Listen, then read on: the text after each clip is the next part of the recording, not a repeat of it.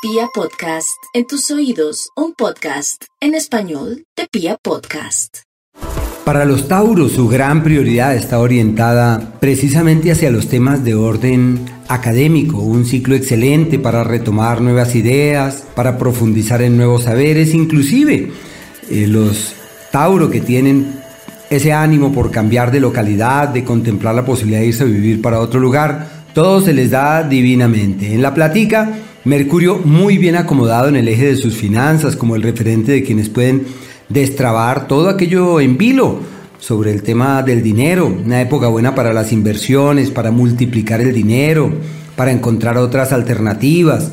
Lo único es que hay unos imprevistos allá en el seno del hogar que deben sortearlos con mucha inteligencia. Si tienen un bien por vender, una propiedad por negociar, eso puede evolucionar certeramente. Un ciclo muy bonito en ese sentido.